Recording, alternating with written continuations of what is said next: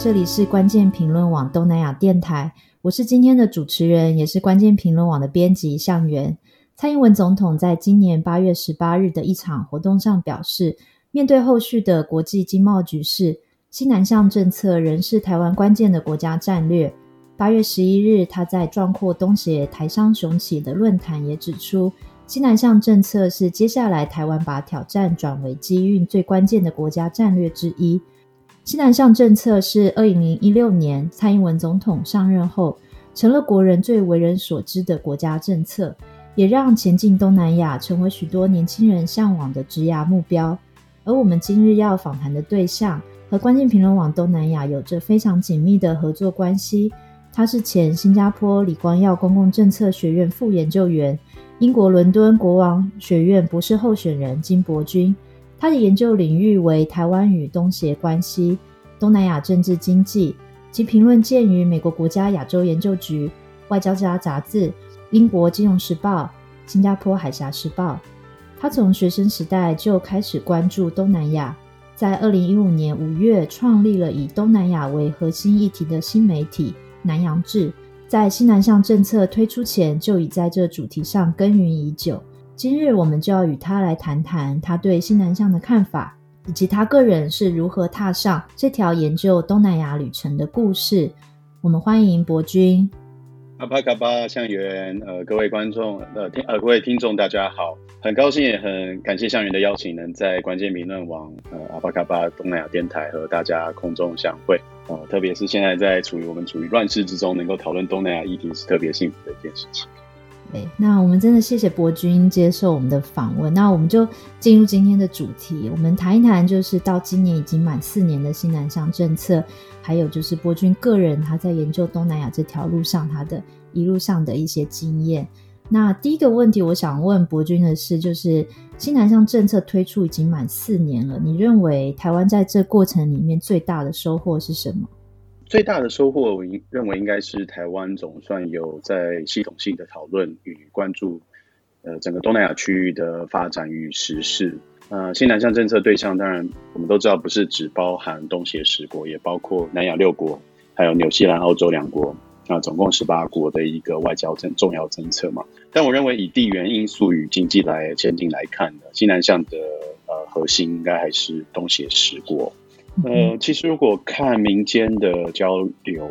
很多台商企业呃企业，它跟亚洲四小龙的其他三条龙一样，就是韩国、香港、新加坡，从八零九零年代呃起就可以前进东南亚各个角落落脚生根至今。那台湾一般大大众对到也到东南亚游玩的旅客也也特别多嘛。不过呢，在二零一六年之前，网络上如果你用中文搜寻东南亚国家或东协 ASEAN 组织的新闻跟相关的分析资讯，都是非常的有限跟零散。所以自从呃蔡总统呢，呃一六年呃上任就提出的执行这个新南向政策以后，是确实有引发更多的学术圈或者是媒体圈的讨论。呃，不管是支持或反对投入更多的政府资源到东南亚区域，或者是呃，认不管就认不认同蔡政府推行新南向政策的实际做法，呃，这些讨论、这些舆论的讨论、辩论，都能够刺激呃政策上的一些比较深度的辩论跟交流。我觉得这个关注都是好事。呃，毕竟你知道东协区或者说亚细安、ASEAN 区域的崛起，是现在的，是现在进行时。呃，ASEAN 十国有六点五亿人口，GDP 合计三点二兆美元左右。呃，区区区域经济整合所带来的发展力量与前景不容小觑。加上台湾当然地理上就身处于东南亚跟东北亚的一个中中间嘛，一个枢纽。那不善用这个地缘之呃地地缘上的优势是非常可惜的。嗯，好，谢谢金博。那我想问一下我军，就是那回到你个人来讲的话，是什么样子的原因让你会从学生时代就选择以东南亚为研究的主题？对，其实呃，我自己的个人经验最重要的一个，算是比较启发的一个经验是零六二零零六年的时候，那时候还在大学二三年级吧，然后第一次到缅甸参与一个美国人创办的一个组织，叫 Learning Across Border，就是跨境学习的一个组，一个非非营利组织。它是当时我跟一群呃日本的大学生，实地就是去走访仰光、曼德勒跟蒲甘等地。那其实零六年那个时候是蛮，真的是算蛮蛮蛮特别，因为当初还是一个军政府的时期嘛，也不像近几年缅甸开放。嗯，那那个时候，所以它的发展是非常低度发展的，比较真的以经济上来看是比较是蛮落后的。嗯哼，那我那时候大学是当然呃在台大政治系念书，课堂上的讨论，我们关注的呃国家不外乎就是美国啊、英国等主流国家嘛，那或者是呃中国大陆的政治，还有两岸关系等等。那对于邻近的这东南亚国家，我是就发现哎怎么一无所知？呃，例如对当时这个缅甸军政府的统治状况，或者是翁山苏姬的事迹。嗯哼，还是说缅甸与台湾的这个国军历史的连接等，都不是那么的熟悉。嗯哼，所以那次实际实际大概两周的走访经验，让我觉得实在有点不好意思啊。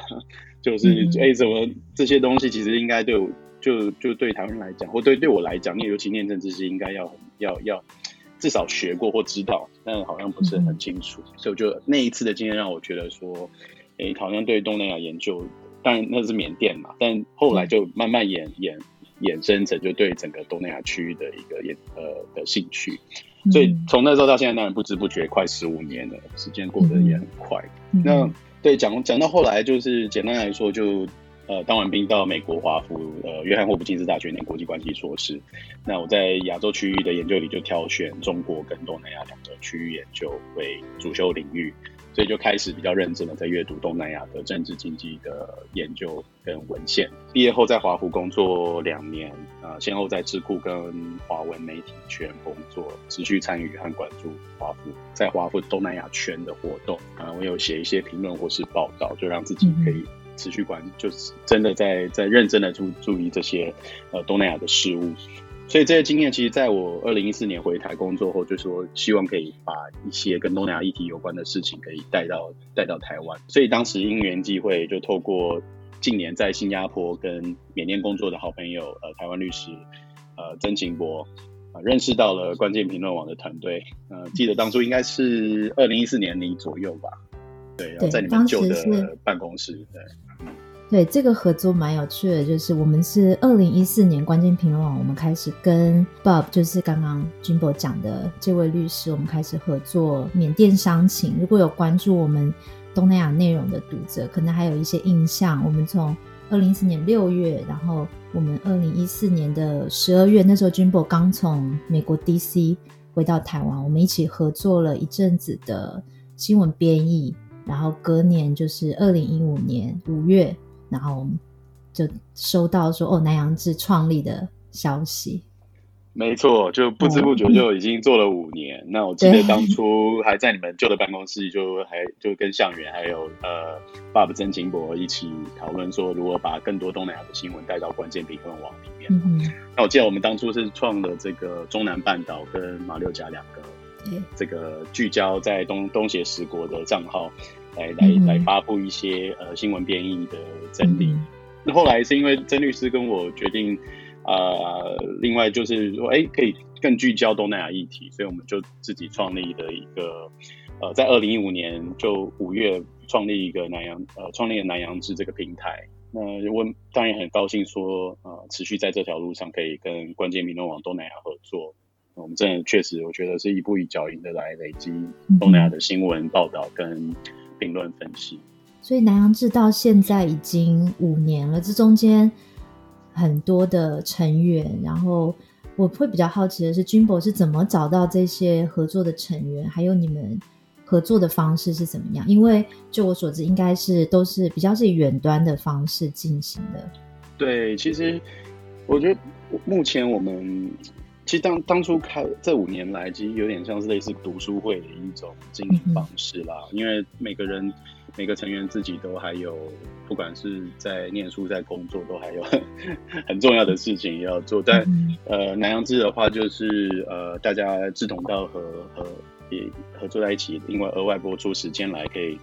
持续的去针对自己负责的国家。因为我们有分组几个哪一位伙伴，我们就负责是。聚焦在中南半岛的国家，另外一位呃伙伴就聚焦在菲律宾或者是印尼等等。所以我们现在最主要的几个成员，像是李国军，还有呃柯云林，还有后来有加入了这中医营等等的作者，就其实。作者我一太 就是陆陆续续都有很多作者啊，所以我一直也讲没有办法讲完。但是我们现在主要就有几位比较呃持续在关注东南亚的新闻，然后写成编译整理的，在我们这个快要发布到一百期的东南亚周报。嗯、所以如果大家有看我们的这个南洋志平台有持续关注的话，这个周报也周报的一个团队。团队的人员就是这我刚刚提到的这些，包括我在内。嗯、那我们就是一起在每个礼拜，其实就一切都是远端啦，一切都是从线在线上。嗯、呃，每个礼拜我们针对自己负责的国家写新闻摘要，那把这个东西整理起来给大家，就是给读者做参考，也帮大家整理说我们认为你过去一个礼拜应该要关注的东南亚发生的重大事情，因为这些东西其实资讯真的在。台湾的主流媒体是比较不容易看到啦，对，那所以我们的工作方式基本上还是一切都是在线上，就是一个呃大家有兴趣，然后希望我我设计的这个合作合作目的是希望大家可以慢慢的变成呃自己负责国家的专家，嗯嗯，就类似可能我负责新加坡，我就慢我就是呃长久以来因为都有一步一脚印的在在关注新闻。来关注最近的时事，所以对于这个这些国家的政经商情，像我就对于新加坡的政经商情，我就希望最终最终可以真的成为一个比较扎实的、比较实在的一个专家学者之类的。对，那我也希望期许说我们的团队成员也可以慢慢往这个方向走。那目前我觉得大家做起来都还蛮还不错，因为这种东西其实我相信向远也了解，就是像网络平台其实不容易经营嘛。那有时候你有这个热情，可是你要持续维好，怎么样维持这个热情是一个很很大的一个挑战。那现在的这个合作形式，大家都还蛮，我觉得大家都还蛮乐乐于其中，而且真的有得到东西。对，它是一个很值得的一个付出。我也希望这样的产品，但我不想说产品啊，就是我们的这个 output，这个这些写的文章可以让大家也确实让读者也觉得是，哎，台湾好像。只有我们目前在做这个东西。那我们现在这个、嗯、这个东西，这个这个产这个呃产出这个刊物呢，除了在南洋志以外，在关键评论网东南亚可以跟更多的呃读者分享。我觉得刚刚 Jimbo 讲到这一段历史，其实带我回到那个回忆很有趣。就是那时候我们二零一四年那个时候，我的老板跟我说，有一个有一位律师在缅甸，然后想要我们能不能有合作的机会。那时候我就。我那时候在一间咖啡厅，然后就说好啊，我们可以试试看。就收到了一通电话，从缅甸阳光打电话来。那时候对我来讲是一个很新的一个一个非常新的一个经验。然后我觉得这几年就是我们在彼此合作的过程，跟南洋志合作，还有跟君博合作过程，我们就看到东南亚在这五年的一个变化，像。君宝刚刚讲说他二零零六年到缅甸嘛，我就想到我们开始做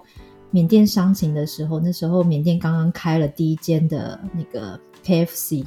然后大家都非常的兴奋，然后还有就是缅甸的选举啊，就是这一切都是在这个合作过程里面我们彼此一起讨论的，所以我们其实非常感谢说南洋志一直以来跟我们在东南亚的议题上一起一起去。耕耘这个议题，然后能够带领读者可以来来阅读我们我们我们就是准备的这些内容。那我也想问君博就是你们在做南洋志的过程，你们有没有发现说读者他们对于哪样的议题是比较有兴趣的？对，其实台湾读者，因为当然我们看还是以台湾读者为主嘛，因为我们的这不管是写写作方式等等，还有就是脸书的触及。透过脸书的社呃社群媒体的宣传，那我觉得像一些基础建地方的一些交通基础建设的议题啊，可能像高铁案啊，嗯、或者是像大马的那个铁路，还有东海岸铁路，还有就印尼的高铁案的这些，但背后你就是一定背后它有一个政治意涵，就是像呃国际关系上的的的意义，就是像像是牵涉于。中国大陆的一带一路的进的的的计划嘛，还有日本它的基础建设的对外输出，或者最远的就就再再或者再谈到印印呃美国印太的一个一个战略，嗯、所以我觉得哎，其实这些东西可能呃对台湾读读者来讲，因为他可能用得到，或者说他可能实际上他走访这些国家，他第一个你会一定要搭这些这些公众大众交通嘛，他会觉得可能哎对啊，对他个人的不管在旅游或在工作上面会有。会影响的，他就会去比较会去关注，那好像分享的也比较多一点。那另外当然，嗯、对，除了基础建设以外，你说像可能像现在疫情，可能说像呃一些旅游的限制啊等等的，对。但我们触及的范围很多啦，当然有些是真的说实在是蛮严肃的，嗯，像这这个国际政治上的一些中美竞争和竞竞争啊，中美贸易战对东南亚的影响。等等的，这可能真的是比较说说在，有时候会比较学术一点。可是有时候像也会写一些比较生活类的东西、文化类的文化类的议题啊等等的，或者是一些敏感的话题，就是我们也会不会说哎，就因为太敏感不敢谈啊。你说像、嗯、像泰国的最近的学运嘛，还有呃，或者说之前有提到的可能社群媒体上引发的这个奶茶联盟等等等的这些。这些议题，我相信大家看的都，反正因为我们就是希望可以客观的报道，呃，在药上面可以客观的去把事实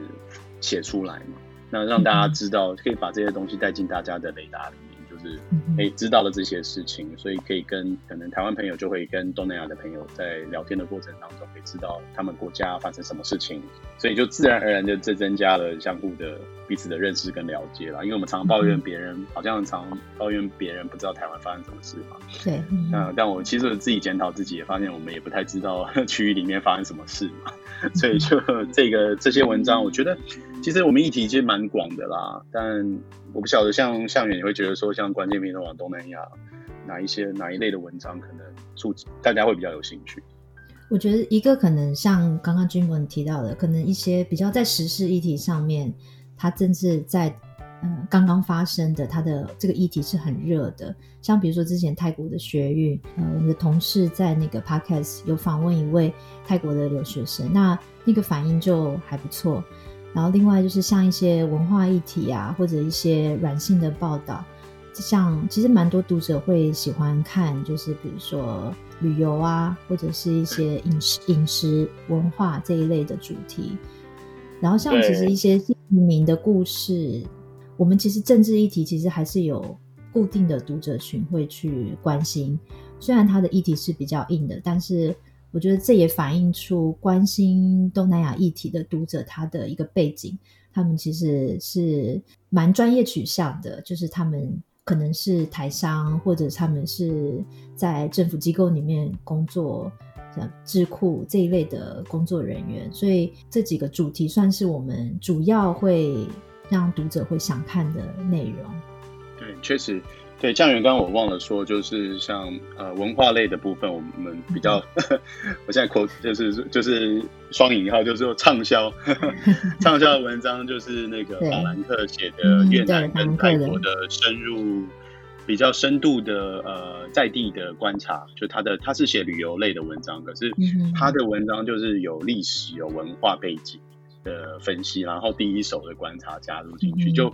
就不是那种我们常常在 网络上看到一些旅游的流水账那种文章，嗯、所以这是我们的一个算是一个特色吧，也是很高兴说法兰克有加入我们，就呃他他的文章愿意在我们平台刊出，也也在也同步在关键评论网跟分享给读者嘛，对，嗯、所以这一类文章我觉得真的是也希望可以更多更多这一类的文章，就是回想都不错。那文化类另外一个就是当然。呃呃，我自己有写一篇，就是说全，我后来发现那一篇真蛮受欢迎的，就是哎，全世界，哎，我本来想卖个关子，不过你又把它讲出来，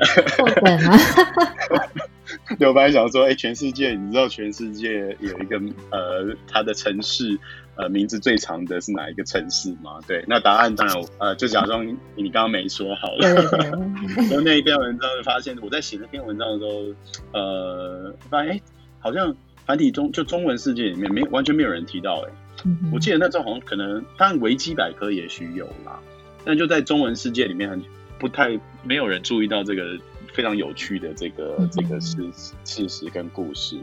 所以在写的时候就觉得啊，那个一定要一定要赶快把它写出来。所以那是我们在创南洋志之后，好像前几篇文章吧。那到到现在还是常常是呃最多人点阅的。我是觉得这个排行榜，对，当然也我也没有因此对 拿到什么 什么好处，没有啦，我是开玩笑。但是我就觉得，哎、欸，其实这样的东西传播出去，我就觉得我们这个网站就达到它的目的了，就是有一些可能有一些。尝试或冷知识啊，可以透过这个平台分享给大家。嗯、那不要说它只有英文是，好像在英文世界里面知道这些东西，那中文世界，哎、欸，其实这些东西去，我相信去泰国的人也很多嘛。那怎么不知道？对对对，对，对，其实去旅行的，去东南亚旅行的台湾人非常多，但是有非常多像这样子的新知，其实大家会觉得哦，原来就是会有一个惊喜，觉得哦，我之前从来没有听过。然后有很多故事可以一直去挖掘，所以我觉得这个对这个也是其中一个读者会很有很有兴趣的。对，那对我对于作者来讲，就是一个反馈的一个过程嘛，就觉得哎，蛮有是蛮有蛮有蛮开心可以分享出去的。所以，对我觉得这类似这些文章真的是哎，不知不觉就就就传播出去了，那，也让更多人、嗯、更多人知道。那我想这样就是增加所谓人与人之间的了解嘛。就是也 要讲到拉到更高层级，就是说它其实是符合 符合新南向政策的一个，就也要也要连到这里，再再连一下新南向，对对对，不过都就是对这一类文章文文化类、旅游类的深度旅游报道，这种深度旅游分享文啊，都都非常的受欢迎。那我想再问一下君博，你刚刚有提到，就你刚刚在提到说有一些议题是。会吸引读者，像什么马来西亚东铁啊、一带一路，那其实你提到的这两个议题，它其实都跟中国是有有关联的。那我们再回到一下新南向，就是那台湾在推动新南向的过程，它不可避免一定会有来自中国的阻碍。你觉得这个部分，你觉得台湾要如何的去回应，以及他们我们在推动新南向政策的过程，我们要怎么去怎么去执行这个这个政策的发展？对，其实谈谈到台湾在东南亚区域的这个外交政策，或者说经贸发展等，不不得不要提到中国因素啦。对，因为东南亚国家其实你看东协十国，嗯，或者说你在看东帝汶，但东帝汶因为不在东协十国，对，你就可能谈的比较少。不过这些国家其实在权力就是 power 这个定义上呢，是属于中小型国家。那他们夹在美中两大国的压力下，是说实在没有太多选择啦，只能希望从中避险，然后能够找到利益最大化的一个平衡点。所以应用在如果说在两岸关系上来讲的话，呃，东协国家的执政者，也就是在政治上对台湾会会比较疏远，推动各方面的合作，可能也是以不踩到中国设下的红线为原则，因为他们不想要触怒中国嘛。那我认为，我们站在第一线的外管人员，不管是外交、经贸或者是文化教育等官员，是很辛苦，他们很多业务都不好推动，因为有这个这个结构性的限制，有这个国际关系的一个一个一个限制在那边。我们在那边，呃，在东南亚十国里面有八个八个外馆嘛，那除了柬埔寨跟寮寮国没有以外，就有八个馆处，就是说就比较像是台北经济文化办事处的这些实质上是呃外馆的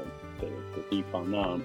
他们在第一线都非常辛苦，我是觉得说民众可以。多多打气支持啦，因为中国的打压是一直存在的。那那因为我们有新南向政策，所以外交官员或者是经贸人员，他们都必须要在这方面更加努力。但所以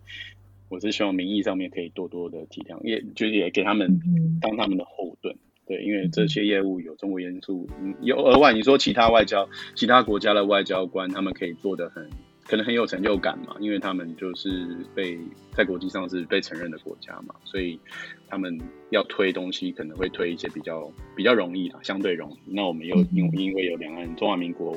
的外交有有两岸的因素在那边，所以比较辛苦。那可是我我是认为说，回到你说的这个因因如何因应，我觉得我们要对自己的经济实力也是还是要有信心。就是所谓的 Made in Taiwan，呃，台湾制造 MIT 的品质其实是非常好的。呃，在东南亚来讲，我记我在东南亚待的时候，是有访谈一些外贸的这个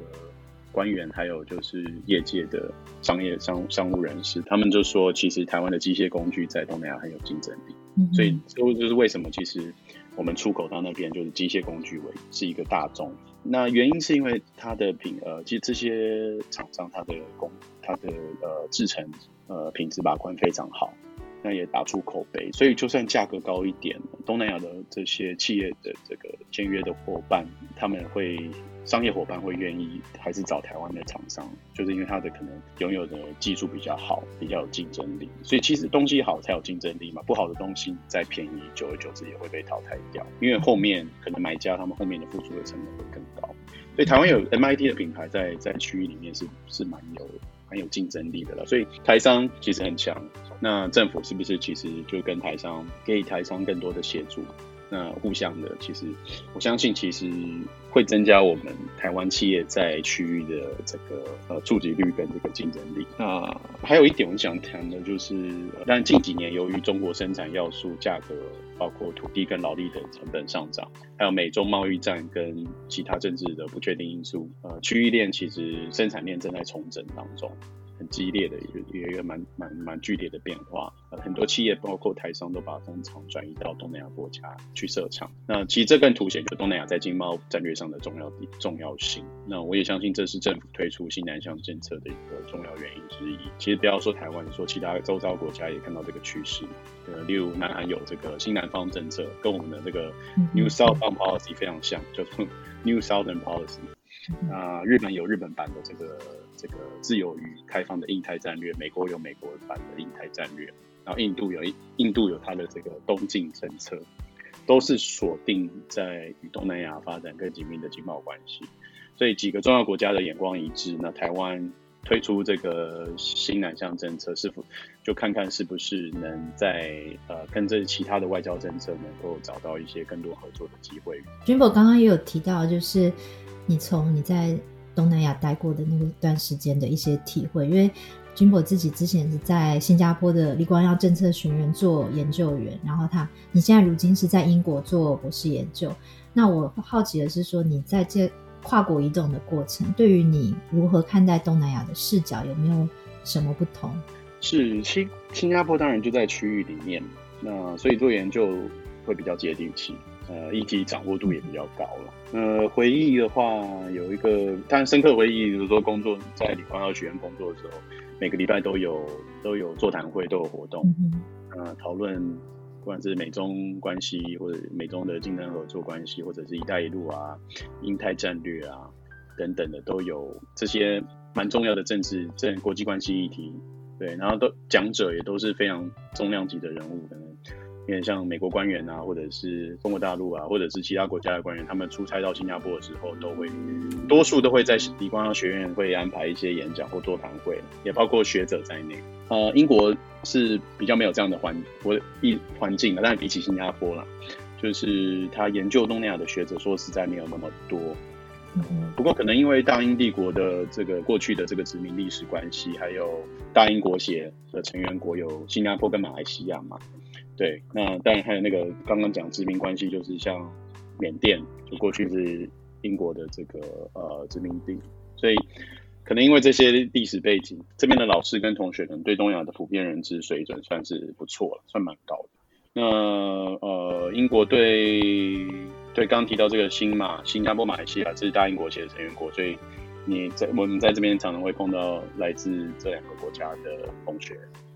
那老老师们也可能对于这两个国家，呃，学术圈对于这两个国家也是比较熟，相对比较熟悉。至于我的研究关注，所以大致上没有太大的变化，还是以台湾东南亚关系为主，呃，经以经济外交的关系为为为主要的呃范畴。那到英国之后，我想收获。目前因为在英国嘛，那收获最大应该是看到他们对于脱欧的辩论跟执行过程，嗯、就是其实说实在是有点混乱。其实你看英国跟台湾的案例，可以说是，对，可以说有趣嘛，就是它就是完全是相反的，就是英国可以享受，明明就可以享受区域经济整合的利益，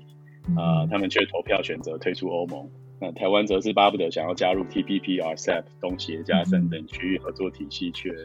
不得其门而入，对，蛮令人不生唏嘘。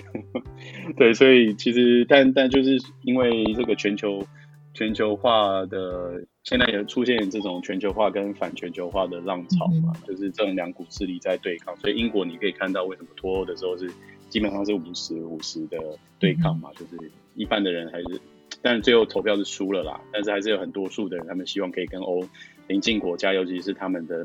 主要的贸易伙伴，也就是整个欧欧陆的国家，可以维持这个呃区域经济整合，呃，可以可以持续在加透过欧盟带来的一个区域整合利益获利嘛。嗯。可是它同时间也可能让总这种自由贸易体系就会有赢家跟输家，所以输家可能就会他们竞争在竞争上处于弱势，他就会反对这样的一。个整区域经济整合，那我在这边这样观察，我是觉得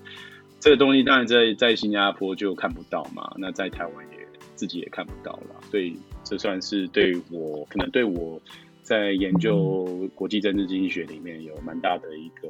经验上的帮助。在新加坡、英国的学界，他们有去关注新南向政策这个议题的讨论吗？在新加坡的时候，因为我是大概一六到。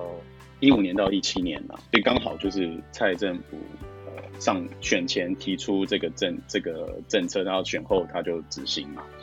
那所以其实有有一些，我想新加坡因为地理上跟我们比较近，所以他们有部分学者也是有有有有注意这个议题。那他们是比较喜欢放在就是比较新南向跟一带一路的这个 架构去分析。嗯、但我认为其实这两个当然是不。不能以规模或者是以这个目的来讲是不能比较的啦，就各有各的优先，呃，各有各的长处跟跟缺点嘛。对，但是他们，我我接触到新加坡学者是喜欢比较，把这两个摆在一起来来来比较，然后他们会就很直接，也没好，可能也没有真的看说新南向内容是什么，他们就说新南向是失败的，因为大陆的一带一路更 power，呃，更更 powerful，更有力，那更多钱，或者说他因为确实确实中国大陆在今年在东南亚的影响力是一路往上的嘛，对，那。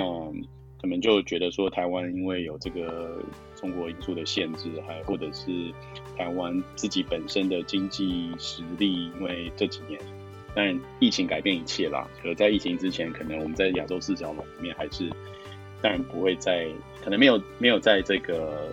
搭上不不是在前头的嘛，比较辛苦的转型当中，所以新加坡会新加坡学者可能比较多会这样来看啊。呃，另外就我觉得他们忽略了，就是软台湾这个新南向聚焦在软实力这些比较人与人之间交流交流这些政策所带来的一些利益。英国的话，我觉得他们注重的地方是台湾分散风外贸风险的这个角度来出发。对，因为类似其实你看英国跟相对于欧洲大陆，它也是一个岛国，跟对旁边有一个大陆邻居嘛。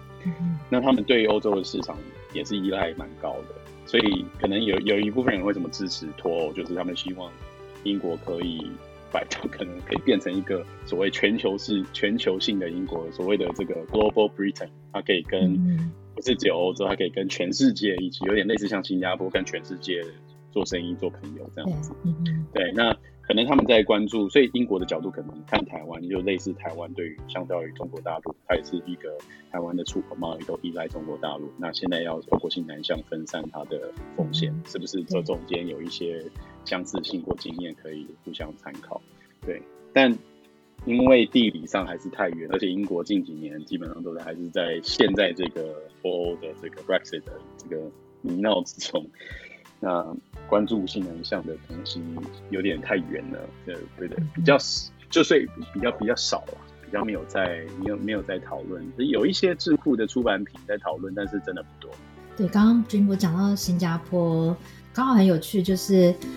呃，今年就我们最近十月三日嘛，新加坡跟中国才正式建交的，刚好是三十周年。我们昨天有一篇文章，就是在讨论说，新加坡在这样子的国际局势中，尤其是美中的新冷战下，新加坡他们未来会是怎么样做选择？那我觉得经过刚刚讲的很很好，就是就新加坡他们还是以一个跟每一个人都是维持一个比较和谐的一个状态，然后去发展。对，因为像李李显龙他自己就讲说，他不要他在他在分析中美这个贸易战。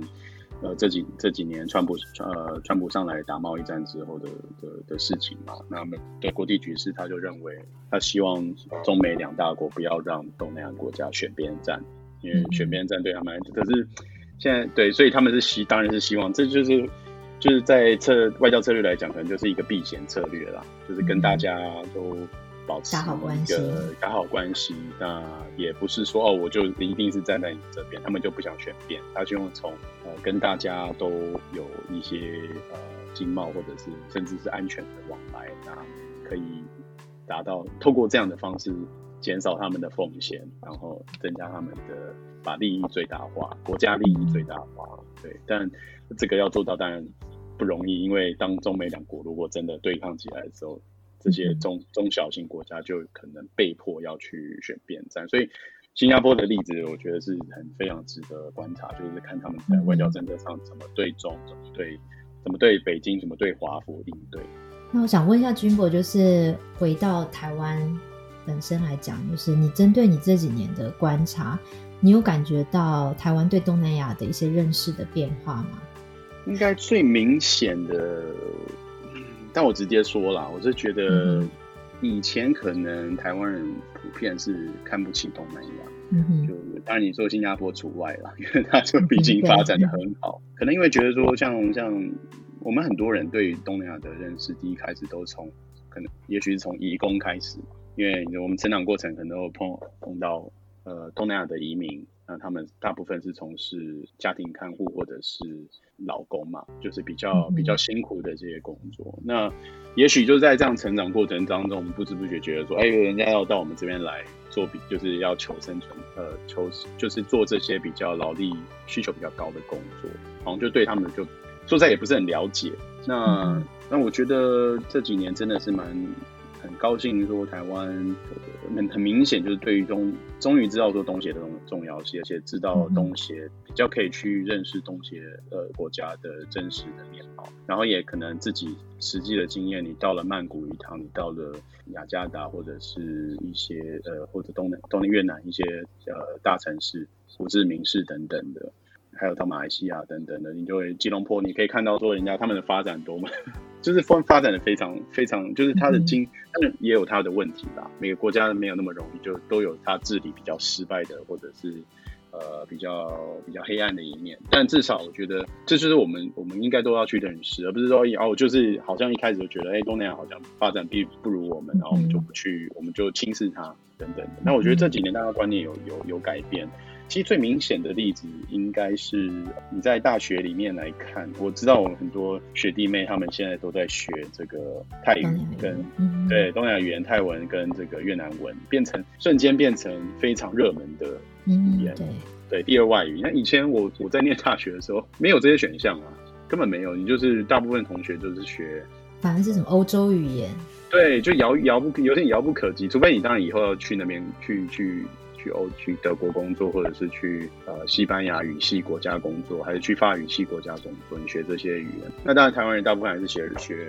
日文，还是最。蛮算比较受欢迎的语言嘛，就比较多人学。可是这几年我好像发现，我听听一些呃学大学生在讲说，他们那个泰语课跟越南粤粤语课的都抢不到，呵 呵就变成甚至要排候补等等。我觉得这个这是一个很好的一个方向，就是大家觉得机那边有机会以外呢，也是觉得可能对于这些文化他有兴趣，对于我们周遭邻居的这个东南亚邻居的文化有兴趣，然后也试着透过学习语言去了解它，去尊重它。所以我觉得这样的一个一个过程是比早期可能对移工移民的这个歧视情况比较严重啊，它是以这几年的这个社社会公民社会发展的是比较比较正面的一个方向发展，就是对于对于族群各个，因为台湾毕竟是一个移民社会嘛，你不同族群不同族群有现现现在有那么多新二代家庭在在台湾、嗯、是不是要互相了解，而不是就是哦，你一定要讲，一定要被同化等等的。我觉得就是最好是可以都保有自己的文化，然后这些文化或者不能是语言资产或者是知识，它都可以留存存下来，然后以后甚至它就可以转为，其实是对国家发展是很有帮助，因为它可以。这些人就变成台湾与东南亚之间的桥梁，他们之间的交流就可以帮，其实是带来一些呃，也许创创业机会啊、就业机会啊等等的，都是它是一个正面正向的一个循环嘛。对，就所以我觉得这是一个非常好的一个，就是你说提到台湾对东南亚理解的变化，我们有检讨过去这些比较落后或错误的一个想法，那对于落实人生而平等、不同族群相互尊重等。这些理念都有帮助了。我觉得现在因为疫情，大家没有办法出国，相信很多台湾人，大家应该都非常想，就是赶快恢复，然后可以到东南亚去旅行。那我想问柏君，就是如果现在我们就是恢复，比如说疫苗啊已经推出来了，国际旅行又恢复正常，你会想要选哪一个东南亚国家？一切都是如果嘛，对不对？真的如果。对。那如果真正进入所谓的后疫情时代的话，我应该会想去第一个会想去缅甸嘛。嗯、呃。因为今年大选年，呃、上一次选举是二零一五年嘛，那一次是历史性的一个民主民主选举。那这是那一次民主开放后第二次第二次的选举，所以我们可以观察看看，就是到底缅甸的发展是往民主巩固期，还是民主倒退的这个方向来看，对，所以我会想，如果有机会，当然实际想去想去缅甸看看。但呃，不过现在缅甸算中在东南亚里里面疫情算是比较失控的，所以是希望对，其实最近比较严重一点。对，因为之前其实我觉得之前可能是在所谓健呃健康呃卫生体系，政府卫生体系其实可能也没有。因为检测它检测的这个机制可能也没有，所以好像看起来好像数字没有很多了。不过现在因为检测的检测的这些资源可能多一点之后，就发现说数量变多，然后，唉，这个卫生卫生的条件可能还是没有比其他。周遭的东南亚国家好，就是它的，我觉得主要基础建设，对，我觉得主要也是爆发的区域在像在若开邦那边比较比较偏远一点，所以其实也是比较难控制，不是在都市的里面。对，都市就可以都市可以 lock down 啊，然后大家就对。那你说若开邦它又有又有洛辛洛洛辛亚的议题的的问题等等的，嗯、所以很多很多问题在那边，就是对政府就其实这真的是非常难难难难去防疫的嘛。那君博，你刚刚说你二零零六年有去缅甸，那之后你还有再回去过吗？对，我再回去两三次哦。嗯，就在开放。他一五年选举之后，我有去过一次。我那时候在新加坡工作，因为蛮近，加上廉价航空比较多，所以我有飞到阳光一次。那时候我记得也跟呃爸爸詹金博律师也在那边见面，对。然后我也有回去参加我那个零六年那个启发，对我来讲人生重要启发的一趟一个学习之旅的那个组织。他们现在也也是一直都有持续在带日本同学跟呃大学生跟台湾大学生，因为我后来把这个这个 program 介绍给台湾呃，包括台大政大的同。学的好像都可以参加吧？我记得好像其实不止台大、政大，就是他慢慢有去推广到其他学校去。但一开始是台政大的有有鼓励参加这个活动。那后来回去，我也就是真的变化非常多。就是它基础建设变得比较比较好。以前零六年我记得，那不过缅甸到现在还有一个大问题，就是常常停电，因为他们供给不足，就很其实就是影响到很多层面嘛。说生活的便利性，还有你说安全啊，交通，你说像路灯可能就突然停掉这样子，就看不到。那这些问题，当然比起十年前是进步很多，只是它相对还是需要比较多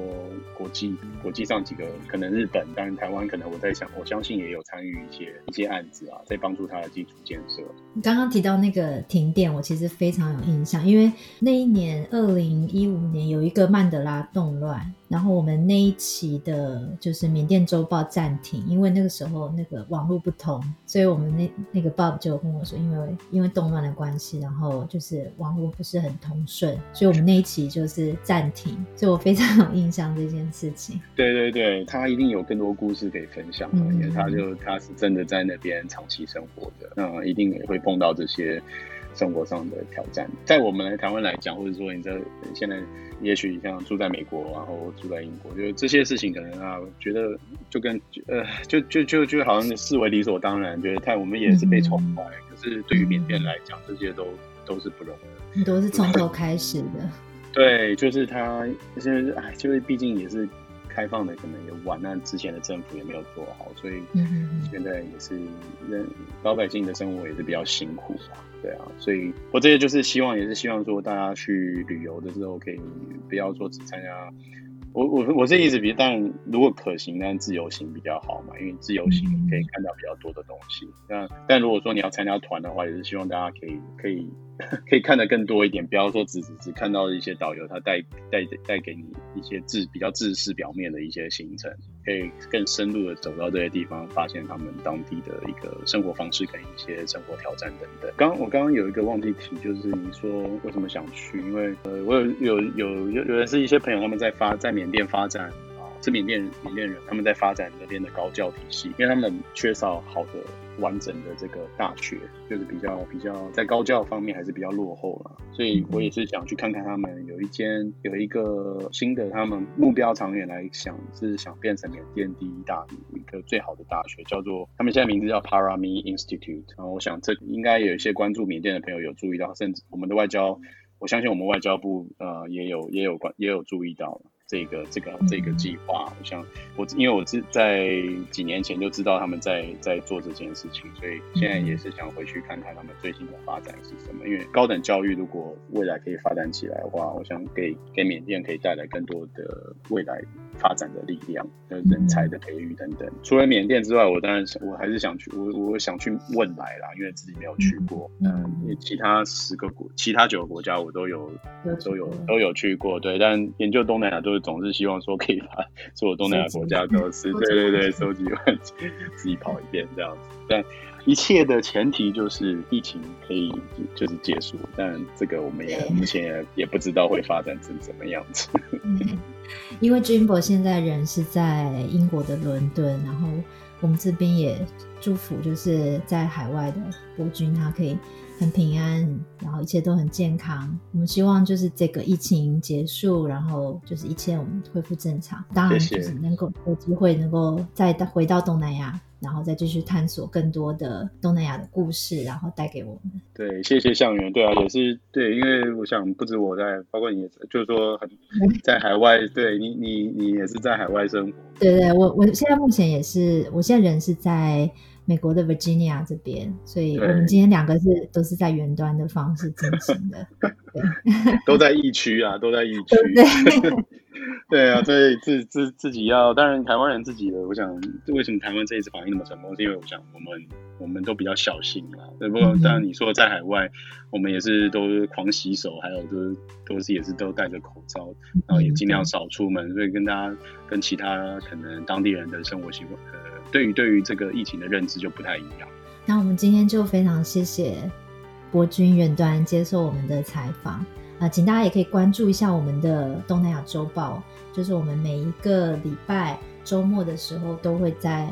南阳志的网站跟关键评论网的网站会同时会发。我们现在东南亚周报已经是第八十六期了，所以距离一百期其实在倒数了，所以请大家可以继续关注我们，然后。如果你们有任何的建议，或者是有任何的感想，也都欢迎在不管是在南阳志或者在关键评论网留言给我们。那我们谢谢博君今天接受我们的采访，